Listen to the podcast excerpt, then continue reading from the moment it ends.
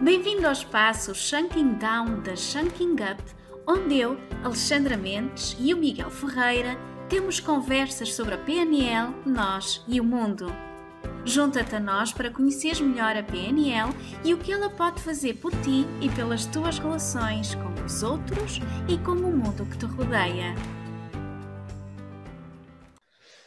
Hello! Olá, Miguel, boa tarde. Há quanto tempo? Pá? É verdade. Já me tinha desabituado. Vamos nos habituar novamente.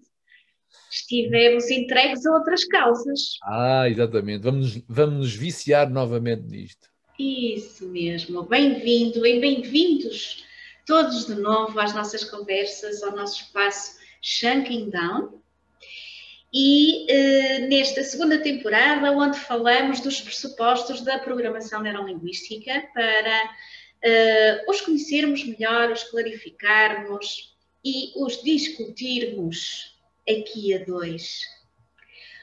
Estás pronto para começar, Miguel? Prontíssimo, nasci vestido praticamente.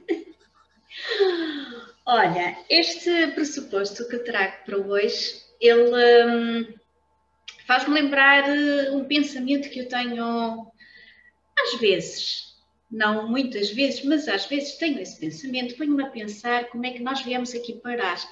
Nós, seres humanos, de uma forma geral, não é? nós estamos aqui porque supostamente há muitos, muitos milhões de anos atrás, os dinossauros se extinguiram na sequência de uma catástrofe ambiental eles não se conseguiram adaptar e, puf, morreram todos. Sorte de quem? Sorte dos mamíferos, que deixaram de ter os grandes predadores atrás deles, puderam evoluir, puderam crescer, puderam multiplicar-se, desenvolver-se e passados muitos, muitos milhões de anos, cá estamos nós, seres humanos, a ocupar parte deste belo planeta. Engraçado como as coisas acontecem. E houve alguém que estudou isto, esta evolução, e que é muito famoso. Sabias que foi em 1963 que um senhor que é professor, ou era professor da hum, Louisiana State University, ele chamava-se Liam, Liam uh, C. Magginson, ele, quando, apresenta, quando apresentou a sua interpretação da ideia central da origem das espécies, de Charles Darwin, supostamente foi ele que proferiu a famosa uh, frase: Não são os mais fortes nem os mais inteligentes que sobrevivem, mas sim aqueles que melhor se adaptam às mudanças. Tudo isto para introduzir um pressuposto que de certeza já percebeste qual é que é, que diz que o sistema ou a pessoa mais flexível ao nível do seu comportamento é aquela que domina o sistema. Nós já não estamos a falar de evolução biológica nem de adaptação física biológica, nós estamos a falar de adaptação comportamental. Queres explicar um pouco o que é que este pressuposto quer dizer? Ou o que é que eu entendo sobre o mesmo, não é? Isso. Essa, essa palavra dominar é daquelas que eu também não aprecio muito. Mas pronto, vou pegar efetivamente na forma como está colocado uh, essa crença de excelência que é a pessoa mais flexível uh, agilizará, condicionará ou irá contribuir para que as coisas possam uh, as coisas po possam evoluir ou ser mais dinâmicas. Ou seja, uh, a questão do dominar o sistema aqui acaba por ser condicionar o sistema, condicionar a relação, condicionar a interação, condicionar o meio onde coabita e, e promover o entendimento entre as pessoas, mesmo que elas não estejam de acordo. É, é claro que se formos mais a fundo, vamos perceber que a causa daquilo que está por trás uh, da flexibilidade é exatamente o oposto, é a rigidez. E essa rigidez está na funcionalidade da pessoa, está na, na maneira como ela está organizada, em termos de valores pessoais, de princípios pessoais, princípios ou valores esses que podem ser um tanto ou quanto rigidificados e eu não abdico deles nem que caia ao céu em cima da terra. É? Ora, é claro, já estou a falar de um tema bastante profundo e que não é fácil de perceber efetivamente o que é que me impede de ser mais flexível, porque se sou muito flexível, abdico daquilo que eu defino, daquilo que eu defendo, daquilo que me organiza e daquilo que para mim é um princípio organizador, ou são os meus princípios, os meus motores organizadores são os valores. É? Por isso, a partir da pessoa que melhor está organizada consigo própria e que consegue ter uh, maior grau de sensatez, de equilíbrio, de compreensão sobre os outros, adaptação, olhar para aquilo que é importante para si, que é importante para os outros, à partida vai ser a pessoa que mais vai influenciar todo um conjunto de outras pessoas, independentemente se essa pessoa tem um cargo de chefia ou não. É claro que se tiver é, um cargo de liderança, de coordenação, ou o que quer que seja, ou de educação, ou de dinamização de grupos, ou de todo um sistema, mais, uh, mais necessidade terá de se organizar, de se compreender a si próprio e de compreender também os outros. A partir daí nós conseguimos uh, defender este pressuposto que tu hoje trazes uh, à nossa conversa. Tu disseste uma coisa que aparentemente é um contrassenso disseste que a pessoa com uh, a pessoa que mais influencia uh, o meio, aquela que, portanto, a pessoa mais flexível é aquela uh, que melhor influencia o meio. Mas é um bocado contrassenso. Como é que eu influencio, não é? sendo flexível? a palavra influenciar uh, transmite-me a ideia que eu levo, consigo levar os outros para onde eu quero que eles vão. É? Influência. Como é que sendo flexível, flexível por outro lado, leva-me a, um, a pensar que eu cedo muito mais perante o outro é? do que propriamente conduzo como é que estas duas ideias coabitam? Eu cedo, não me agarro à minha ideia em si, não fico presa a ela, não, não fico só presa à minha perspectiva, procuro perceber a perspectiva do outro ou dos outros ou de todo à minha volta e procuro sobretudo entender que tal e qual como eu estou a defender as minhas causas e que são importantes para mim, o outro também o está a fazer. Ora, quando eu abdico apenas das minhas e procuro também entender a outra, a outro lado, outra pessoa, outra situação, naturalmente eu vou conduzir a que possa existir um acordo, um, uh, alguma negociação para que ambos possamos respeitar mutuamente e, e, que, e que decisão é que podemos tomar para que nos possamos ajudar uns aos outros. Uh, mesmo que haja muita divergência, em que é que nós nos possamos entender qual é que é a nossa, o nosso objetivo comum, qual é o nosso valor comum, o que é que nos une e não o que é que nos afasta. Né? Se eu me agarrar àquilo que me afasta, vou-me afastar de toda a gente. É? Se eu me agarrar àquilo que me pode unir aos outros, independentemente das minhas ideias, das minhas crenças, das minhas convicções, e, e essa é a parte menos fácil, é quando duas pessoas não abdicam uh, cada um da sua razão e não procura perceber o que é que o outro quer, o que é que eu quero e estamos os dois a guerra. Faz lembrar aquela historiazinha dos burrinhos, estão atados à corda um ao outro, não é? Eles estão os dois atados e um vê umas ervinhas deste lado, outro vê umas ervinhas deste lado. Já contei isto aqui, estou a ter um déjà vu, não é? E a dada altura, cada um aproxima-se dos seus daquilo que é importante para si, só que a, a corda fica tensa, não é? E essa tensão da corda é a nossa, é a nossa ligação a pessoas, a relações familiares, a profissionais, etc. E, e que muitas vezes eh, fazemos leituras uns dos outros e sem, sem sabermos, eu estou a infringir aquilo que é importante para o outro, sem eu me dar conta.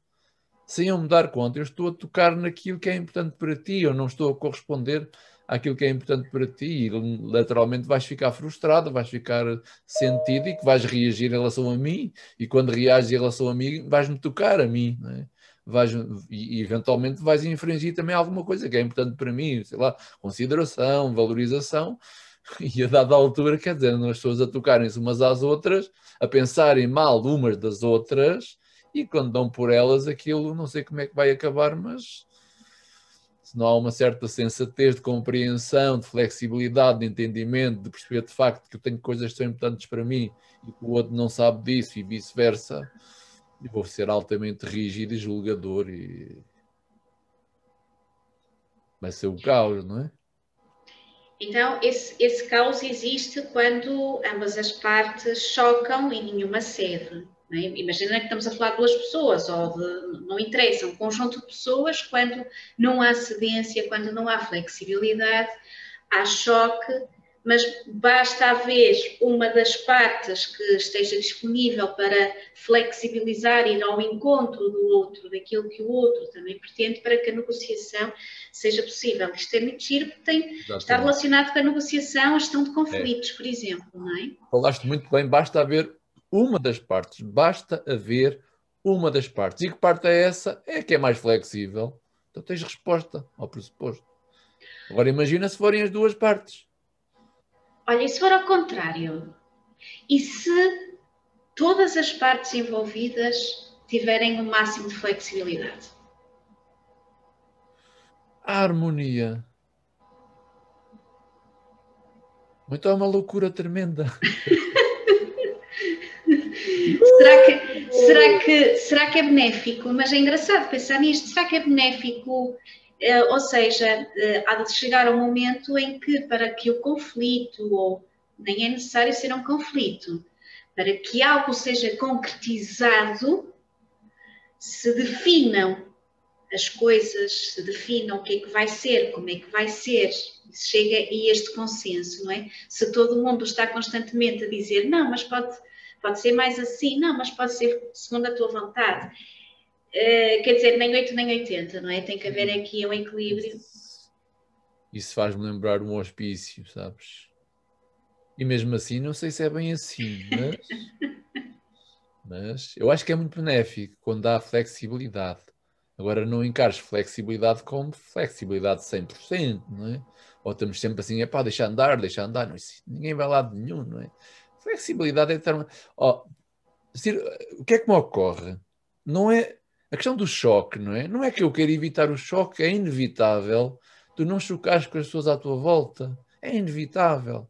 O problema não é o choque, mas é a maneira como cada um lida com o choque. Como é que eu me sinto depois de ter tido aqui uma tensão ali com aquela pessoa, com a minha esposa, ou quer que seja? Como é que eu fico com isso?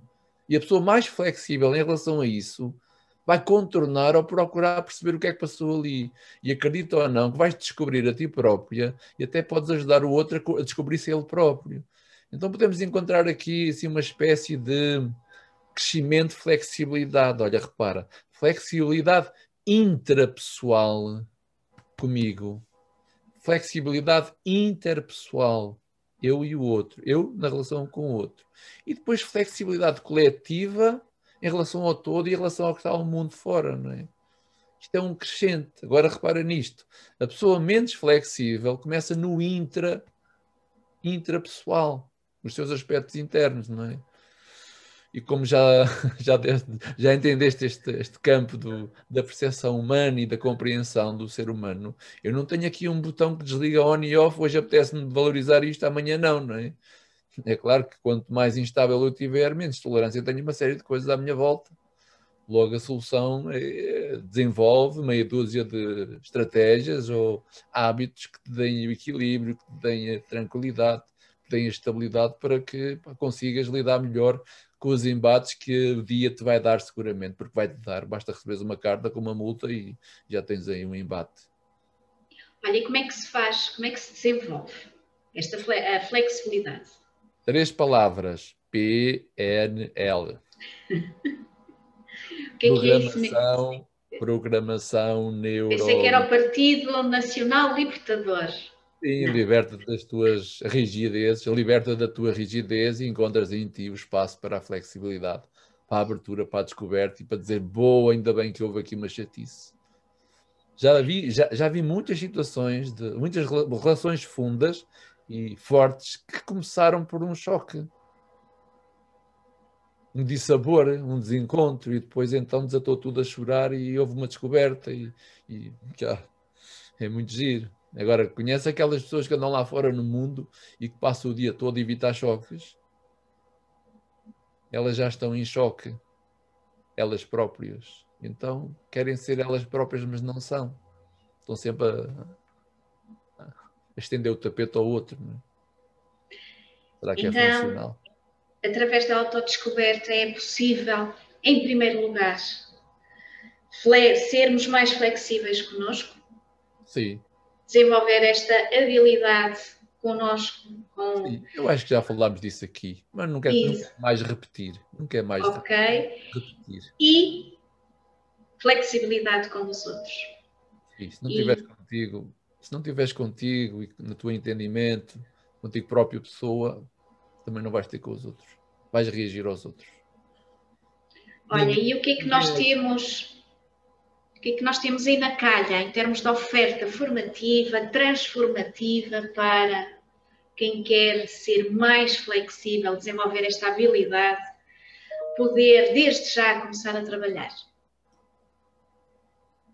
Ora, nós temos mensalmente a nossa oferta de introdução à programação neurolinguística, o PNL Basic, das 12 horas, em módulo horário laboral, executivo e pós-laboral. Temos também as outras, as outras modalidades em formato básico, 12 horas, linguagem corporal, o coaching e inteligência emocional. E estamos já a lançar agenda para o próximo, para o próximo ano letivo, 2021-22 para a certificação de coaching, para o PNL, a certificação do practitioner e, e afins por aí. E continuem atentos também aos nossos webinars gratuitos, que também muitas vezes estes temas são aflorados. Miguel, foi um prazer rever-te aqui neste espaço e vamos lá para a próxima para a próxima conversa e esperamos ver-vos lá também, a todos. Obrigado, Alexandre. Beijinho. Tchau.